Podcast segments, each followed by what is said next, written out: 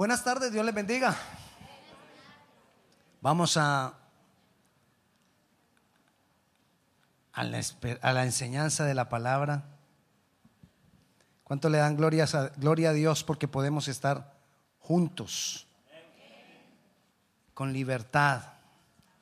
Ganando la batalla, vamos a continuar. Hace ocho días estuvimos hablando de la primera parte, estuvimos hablando de los dardos de fuego del maligno, que son pensamientos que llegan a nuestras vidas. Hoy vamos a hablar acerca de estar preparados. Santiago, capítulo 4, versículo 7, dice, bueno, ¿quiénes están aprendiendo versículos de memoria? ¿Quién dijo yo? ¿Quién dijo yo? Ok, dice, someteos pues a Dios. ¿Qué más? Resistid al diablo y él huirá de vosotros. Hay un ataque del diablo. Eso es real. Y quiero hablarte de que una de las formas en que nosotros podemos resistir los ataques del diablo hacia nuestras vidas es estando preparados. Estar listos, estar atentos, estar vigilantes. Y quiero comenzar con algunas cosas que nosotros tenemos que saber. Definitivamente tenemos una batalla con el enemigo. Hay una batalla entre el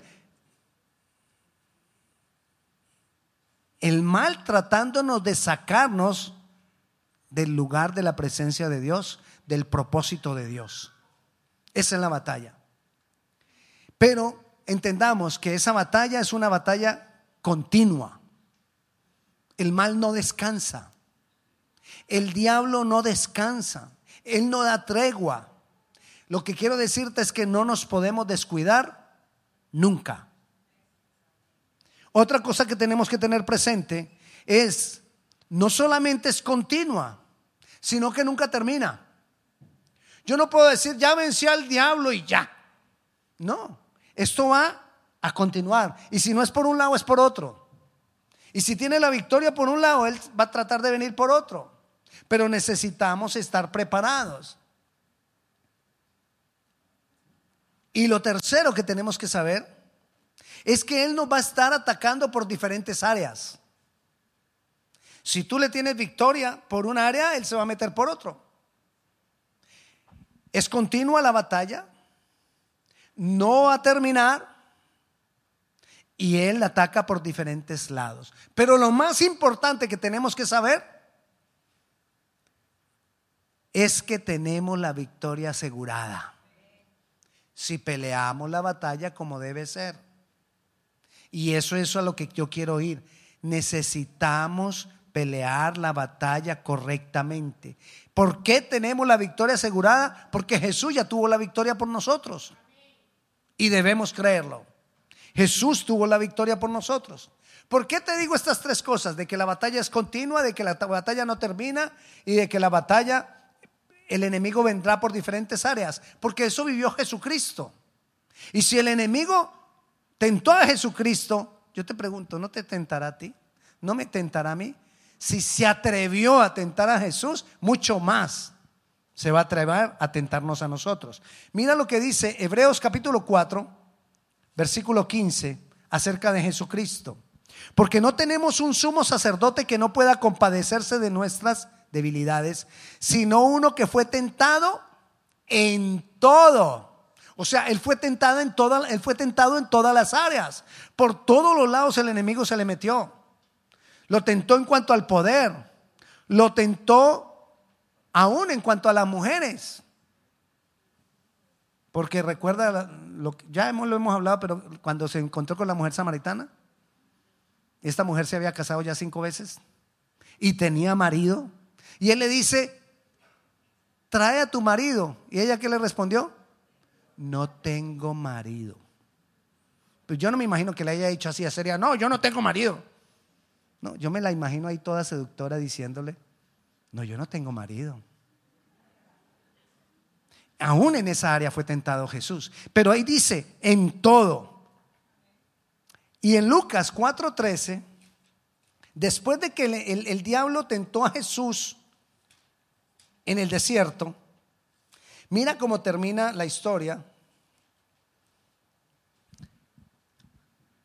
Dice el versículo 13, y cuando el diablo hubo acabado toda tentación, se apartó de él por un tiempo. Él no se apartó ya, ay Jesús, no, ya, ya nada que hacer. No, fue por un tiempo. Hay otra versión que dice, lo, se apartó hasta la próxima oportunidad.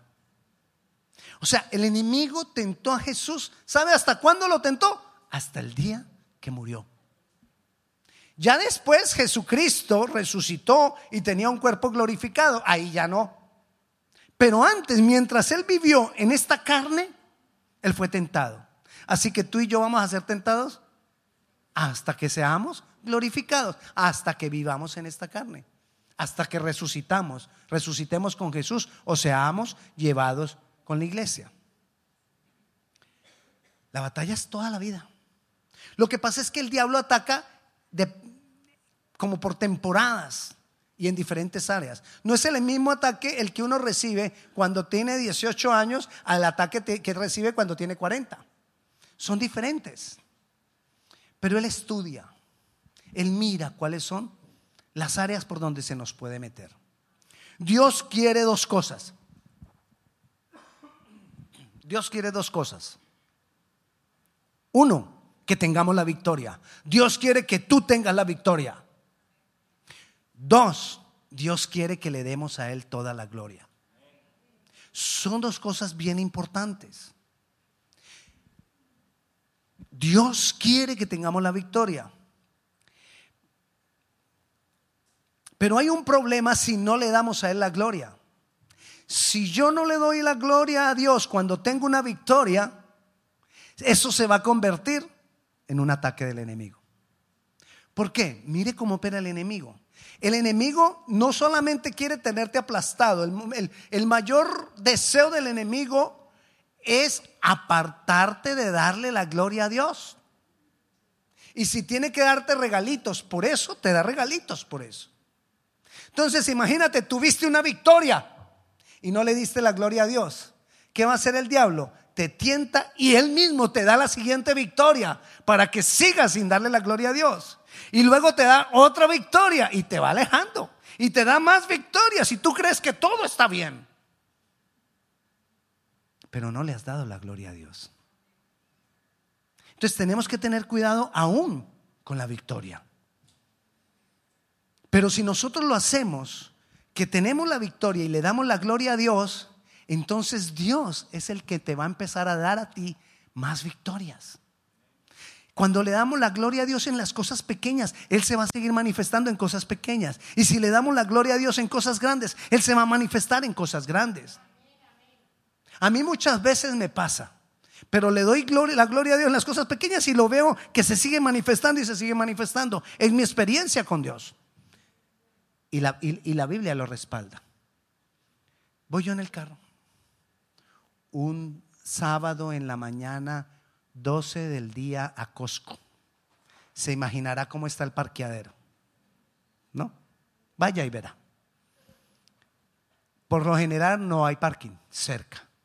Pero yo insisto y le digo, yo me doy mi vueltica cerca, porque yo sé el Dios que yo tengo. Y muchas veces voy yo llegando y va saliendo en carro. Hasta saludo. Se va, entro y le digo, Señor, gracias tú me lo diste. Cuando yo le doy a Él la gloria, Él lo sigue haciendo. Cualquier persona podría decirme, ay, pues la señora ya iba saliendo. Sí, pero Dios me lo dio a mí y le doy la gloria a Él. Se me pierden cosas. Yo sé que quizás a usted no, a mí se me pierden. Y se me pierden en un lugar. Yo lo que le, voy a decir es, para muchos es absurdo y es loco. Se me pierden cosas en un lugar. Y yo le oro al Señor porque ya no sé, ni, le oro, Señor, que yo la encuentre, aunque sea en un lugar donde no la perdí. Tú tienes el poder para que yo la encuentre donde para mis ojos es visible. Y cosas que se me han perdido en diferentes lugares. Yo le digo en la casa, Señor, yo ni sé, yo sé que salí de eso, de aquí de mi casa con eso. Yo sé que aquí no está, pero yo sé que aquí tú la puedes hacer aparecer. A los días aparece en la casa. Es la gloria que yo le doy. Y Él se sigue manifestando de acuerdo a esa gloria. Pero si yo digo, ay, eso que va a aparecer, no aparece. O si yo sencillamente no le doy la gloria, usted ya sabe lo que puede pasar. Necesitamos darle la gloria a Dios en todo. Necesitamos tener batallas, porque si no tenemos batallas no tenemos victorias. Necesitamos tener batallas, porque si no tenemos batallas no vemos el poder de Dios. Cuando uno, así valientemente, le dice al Señor, Señor, quiero ver tu poder. Si tú quieres ver el poder de Dios, necesita Él manifestarse en una gran necesidad. Entonces, antes de que venga el poder, ¿qué tiene que venir? La necesidad. Señor, quiero ver grandeza de tu poder. Entonces la necesidad tiene que ser grande. No te estoy diciendo que no le pidas al Señor ver el poder. Lo que te estoy diciendo es que seamos conscientes que si yo no tengo batallas, no veo el poder de Dios. Es más, quien no tiene batallas muy probablemente está viviendo en derrota. Porque no está batallando contra nada. Puede que tenga todo. Puede que tenga dinero, puede que tenga casas, puede que tenga trabajo. Pero quizás en su ser hay derrota. Porque no está viendo las victorias que Dios da. Pero estamos hablando de que debemos estar preparados. ¿Por qué preparados?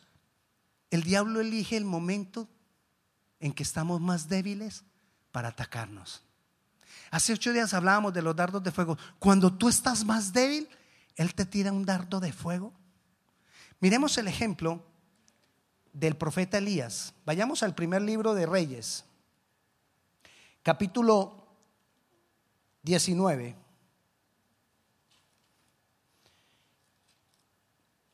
Elías acaba de matar cientos de profetas de Baal, profetas diabólicos, profetas falsos.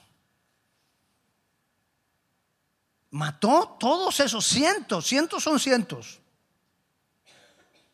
Y entonces la que dirigía a esos profetas, Jezabel, le manda amenazar y le dice, te juro que mañana te mato. Mató, mató más de 400 y una mujer lo amenazó y salió corriendo muerto de susto. Yo sé que es una mujer es cosa seria, pero, pero él había matado 400. Pero es bueno tenerlas del lado nuestro. Mire lo que leamos capítulo 1, versículo 1. Acab dio a Jezabel la nueva de todo lo que Elías había hecho y de cómo había matado a espada a todos los profetas. Entonces envió Jezabel a Elías un, mensajero diciendo, así me hagan los dioses y aún me añadan, si mañana a estas horas yo no te he puesto, yo no he puesto tu persona como la de uno de ellos. Viendo pues el peligro, se levantó y se fue para salvar su vida y vino a Berseba, que está en Judá, y dejó allí a su criado. Y él se fue por el desierto un día de camino y vino y se sentó debajo de un enebro. ¿Cuánto había caminado? Un día. Y se sentó debajo del enebro y deseando morir se dijo, basta ya, oh Jehová, quítame la vida, pues no soy yo mejor que mis padres. Y echándose debajo del enebro, se quedó dormido y aquí luego un ángel le tocó y le dijo, levántate, come. Entonces él miró y aquí tú a su cabecera una torta cocida sobre las ascuas y una vasija de agua, y comió y bebió y volvió a dormirse. Y volviendo el ángel de Jehová la segunda vez, lo tocó diciendo, levántate y come, porque largo camino te resta. Se levantó pues y comió y bebió y se fortaleció con aquella comida y caminó 40 días y 40 noches hasta Horeb, el monte de Dios. ¿Cuánto caminó después de que se comió la tortica? ¿Y cuánto había caminado? Un día. Un día había caminado y llegó muerto de hambre, exhausto. Y la debilidad que, él tenía ahí no era el cansancio de caminar, porque mire que después caminó 40 días. Era el temor, era el miedo, era la inseguridad. Eso fue lo que lo hizo huir de ahí. Era la falta de fe. Esa fue la debilidad de Elías en ese momento. Y como estaba débil, agarra el diablo y una idea. Quítame la vida, Dios. Yo no merezco morir. Quisiera, ve, yo no merezco vivir quisiera morir. ¿Cuántas veces en un momento de debilidad o en un momento de desesperación nos llegan esos pensamientos de derrota? Pero recuerde que lo que estamos hablando hoy es que tenemos que estar preparados. Yo tengo que estar preparado en cuanto a mis debilidades. Yo tengo con tiempo que estarle diciendo a Dios antes de que llegue el momento de la debilidad. Porque cuando llega el momento de la debilidad, el, dardo, el, diablo te va a mandar un dardo de fuego violento. Antes de que llegue ese momento, yo ya tengo que haber hablado con mi Dios de mis debilidades. De esa manera yo me preparo en cuanto a mis debilidades. Hay veces que no conozco ni siquiera mis debilidades. Mis debilidades son las áreas en que el diablo me puede tentar. Mis debilidades son las áreas en las, que, cuales, en las cuales yo no puedo permanecer firme. En el Salmo 51, el rey David le decía al, Señor, muéstrame mi condición, muéstrame mi pecado. Yo tengo que estar, antes de estar en un problema, en una situación difícil, decirle al Señor, muéstrame mi debilidad para yo estar preparado, para yo saber por dónde es que el diablo se me va a querer meter. Dice Santiago que nosotros somos tentados por causa de nuestras concupiscencias, es decir, de nuestra debilidad. Cada uno de nosotros es tentado por nuestra propia debilidad. Entonces yo tengo que saber por dónde me va a tentar. ¿Cómo lo hago? Yo tengo que llegar al Señor y decirle, Señor, primero te pido perdón por mi debilidad. No, bueno, primero muéstrame mi debilidad. Segundo, te pido perdón por mi debilidad. Y tercero, Señor, fortaléceme en mi debilidad. Porque el poder de Dios se fortalece en nuestra debilidad. La gracia de Dios se fortalece en mi debilidad. Entonces yo tengo, pero yo tengo que estar preparado. Que, que el enemigo no me coja distraído en cuanto a mi debilidad. Yo ya sé por dónde se me va a venir el enemigo. Entonces mantengo esa área sometido a Dios. Señor, esta área de mi debilidad yo la someto a ti. Si yo soy una persona, bueno, yo no, otro. Si Pepito es una persona que reacciona fuerte con cualquier cosa, que eso, mejor dicho, le, le.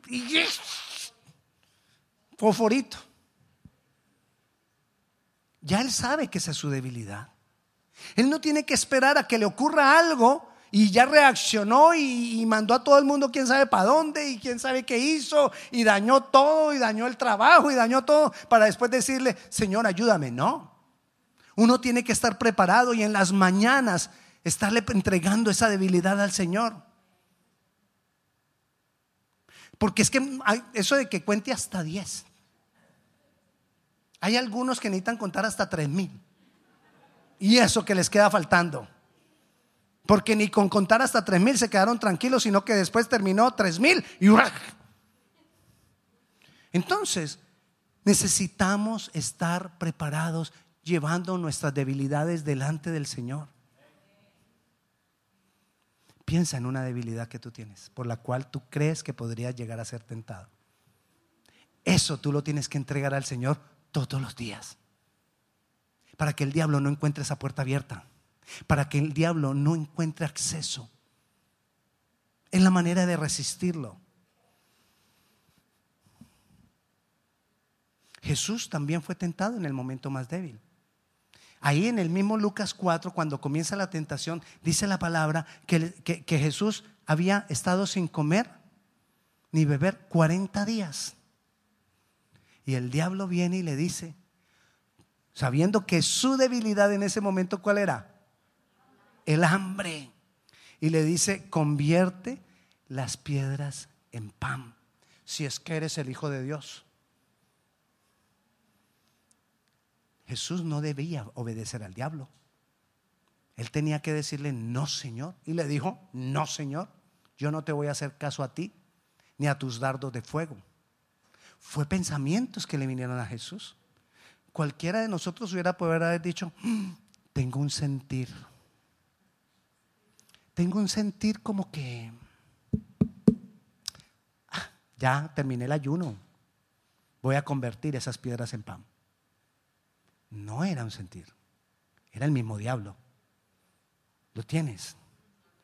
El diablo te puede llegar a tentar en cualquier momento si nosotros, Jesús estaba fortalecido y le dijo, ah, ah, ah, conmigo no, papito, conmigo perdió.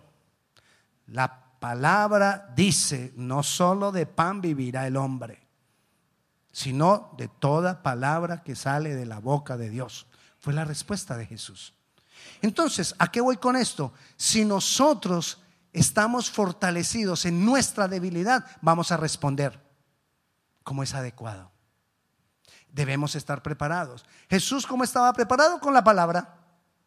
Tú y yo debemos buscar, si tú quieres de verdad, verdad, trabajar con tu debilidad, busca las cosas que dice la palabra acerca de tu debilidad.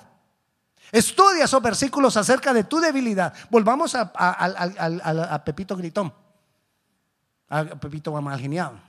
Si el problema es de Magenio, yo tengo que ir a la palabra a buscar a ver cómo yo voy a- a- dejar eso. ¿Qué dice la palabra? Versículos que me dicen a mí que a Dios no le, no le gusta la gritería, ni la maldicencia, ni ninguna de esas cosas, para que yo entienda, a Dios no le agrada, para que mi mente entienda, a Dios no le agrada. Y voy al Señor y le digo, la palabra dice, y aquí estoy yo con mi debilidad, con mi problema, te lo entrego, antes de que pase el problema. El diablo va a tratar de sitiarte. Otra cosa en la que tenemos que estar preparados. El diablo te va a querer sitiar. ¿Qué es sitiar? Sitiar en la antigüedad, ¿qué hacían los reinos? Había una ciudad, la ciudad la llenaban de muros para que no entrara el enemigo. Pero cuando otro reino quería venir a tomar la, ciu- la ciudad, primero la sitiaba. ¿Qué es sitiarla? La rodeaban y le cortaban todo ingreso de alimentos o de agua. Ninguna persona podía ni entrar ni salir. Los trabajadores no podían ir a los campos. Los que traían el agua no podían ir a los ríos. Entonces ellos sitiaban la ciudad, la rodeaban, nadie podía entrar y esperaban. Y esperaban. Y esperaban a que la gente se rindiera o se debilitara para atacarlos. ¿Se acuerda que un día aquí les estuve hablando del estanque de Siloé? El estanque de Siloé fue construido así. Un día el rey, el rey Ezequías se preparó.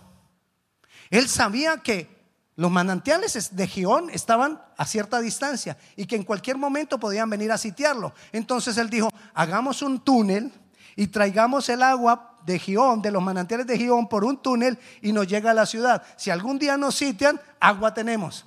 Vino el, rey de Asiria, sitió a Jerusalén y nada, ¿no? Se les dio más sed a los de afuera. Porque en Jerusalén estaba el estanque de Siloé, que traía aguas subterráneas de los manantiales de Gión. El diablo va a querer cortarte a ti el ingreso de alimento espiritual. El diablo va a querer sitiarte. El diablo va a querer tenerte oprimido. Y el diablo espera. Tranquilo. ¿Qué tenemos que hacer nosotros? Estar preparados. Que tu estanque no esté vacío. Que el estanque de la palabra permanezca lleno. El diablo va a querer alejarte de las personas espirituales. Muchas veces lo primero que nos pasa cuando estamos mal espiritualmente es que ya no queremos. Si tengo un amigo o una amiga con lo, con lo cual hablo de mujer con mujer, hombre con hombre, bueno. Si yo tengo un amigo con el cual yo me mantenía comunicando y hablando de la palabra, cuando estoy mal, lo primero que hago es dejarme comunicar con mi amigo, con mi amigo el espiritual. Busco a que no sabe a quién, al otro amigo, al carnal. Y con ese me desahogo. Y ese me dice, "Ah, nah, andate de la casa cuatro días para que aprenda. El consejo que me da el otro. Y entonces yo, ay, sí, sí. Bueno, volviendo acá. Nosotros no nos debemos dejar sitiar, no te dejes sitiar del enemigo. El, mire que muchas veces uno, sin darse cuenta, está siendo sitiado. ¿Qué es lo primero, lo más fácil de uno dejar cuando hay compromisos? lo que tiene referencia a Dios. El tiempo de, de, leer la palabra, el tiempo de orar es lo que más fácil dejamos. El tiempo de congregarnos es lo que más fácil dejamos. El tiempo de reunirnos con otros es lo que más fácil dejamos. Eso es el sitio del enemigo. Y pensamos que somos nosotros los que estamos tomando las decisiones sobre nuestra vida. Mentira. Es el diablo que te está sitiando. Cuando tú por cualquier cosa dejas de venir a la iglesia, el diablo te está sitiando. Cuando tú por cualquier cosa dejas de leer la palabra, el diablo te está sitiando. Cuando tú por cualquier cosa dejas de tener relaciones espirituales, el diablo te está sitiando. Y nosotros no nos podemos de estar preparados. Es que yo no voy a dejar. Yo tengo que identificar. El diablo se me está metiendo por ahí. Necesitamos hacerlo. Necesitamos entender. El diablo, el diablo es malo. Y el diablo se nos mete por cualquier cosa. Nosotros necesitamos llevar todo esto al Señor. Es más, y cuando decides servir al Señor, más te va a atacar. Hay gente que deja de venir a la iglesia porque dice, cuando empecé a ir a la iglesia todo me empezó a ir mal. Pues claro, fue el diablo que, se te, que, que te quiere destruir tu vida porque está buscando del Señor. Presupuéstalo. Si yo decido servir más al Señor, el diablo va a traer más problemas. Si tú has dejado de venir a la iglesia y de un momento a otro comienzas a venir a la iglesia y empiezan a aparecer problemas, no creas que es Dios. Dios no, no, es malo, ni nos tienta con el mal. Dios no te envía ninguna de las cosas malas que te han ocurrido. No es Dios, es el diablo. Y entonces ahí mismo empiezas, ay no, entonces yo mejor ya no voy a la iglesia. Venir a la iglesia, ser cristiano verdadero es para valientes. Porque cosas se ponen más difíciles. ¿Cómo? Entonces, ¿para qué uno va a la iglesia? Uno va a la iglesia para que Dios nos dé la firmeza y nosotros vencer al enemigo. Muchas veces nosotros nos quedamos esperando, Señor, dame la victoria. Y uno dice, pero Dios no ha hecho nada. No, Dios no va a hacer nada. La victoria tiene que ser tuya porque lo que Él iba a hacer ya lo hizo. Lo hizo en Jesucristo y nos dio la victoria. Ahora yo soy el que tengo que hacerlo. Él te da la firmeza, Él te empuja, Él te sostiene, Él te tiene por su mano derecha. Pero el que tiene que tener la victoria somos nosotros. Él ya la tuvo. Somos nosotros. Y el enemigo nos quiere empezar a echarle la culpa de todo a Dios. Que si hay problemas, ay, ¿y cómo así? ¿Cómo así que soy cristiano y entonces por qué tengo problemas? Pues por supuesto porque el diablo está bravo, por eso tienes problemas. Pero Jesús está de tu parte. Tú puedes vencer, tú puedes tener la victoria. Pero tú decides. Y muchas veces la decisión que tenemos es, ay no, yo mejor no vuelvo a la iglesia. Yo no soy capaz con esos problemas. Como dicen los americanos, what?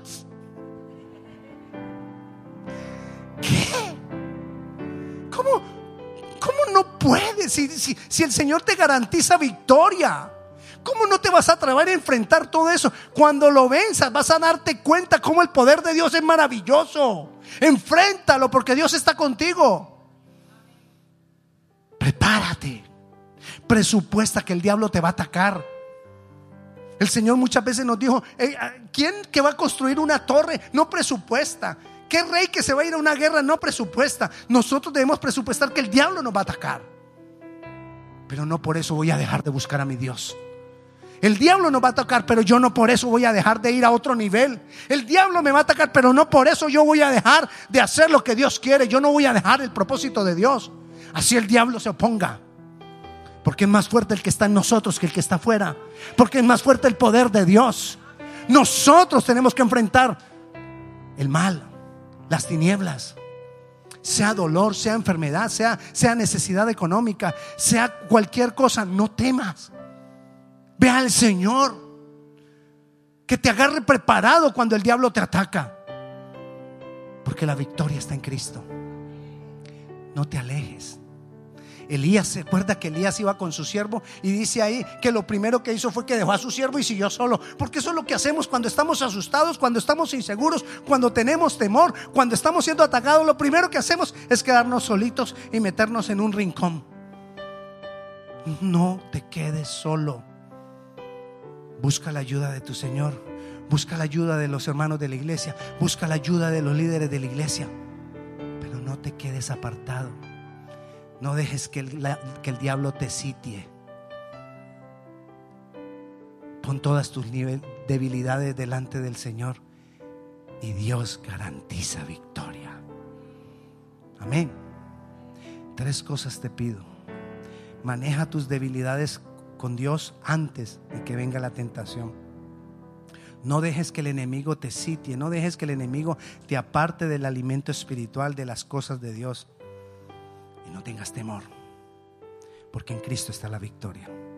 Pongámonos de pie, vamos a orar. Señor, te damos gloria. Señor, te damos honra. Te bendecimos, Dios Todopoderoso. Te exaltamos, Rey grande y maravilloso. Señor, gracias porque por tu victoria nosotros tenemos victoria. Gracias Jesucristo porque tú nos enseñaste que como hombre podemos salir adelante. Porque tú nos enseñaste que como hombre, como ser humano, podemos tener la victoria. Tú nos enseñaste que como seres humanos podemos, Señor, vencer. Jesús, gracias por tu ejemplo. Gracias por tu obra de morir y resucitar. Gracias porque venciste a los principados. Ahora nosotros clamamos, fortalécenos Dios. Fortalécenos Señor. Y recuérdanos esta palabra cuando de pronto estamos siendo sitiados. Recuérdanos Dios. Señor, yo bendigo la vida de mis hermanos. Yo declaro tu poder sobre mis hermanos. Yo declaro la unción que rompe todo yugo sobre la vida de mis hermanos. En el nombre de Jesús. Amén y amén. Dios les bendiga. Feliz día del Padre.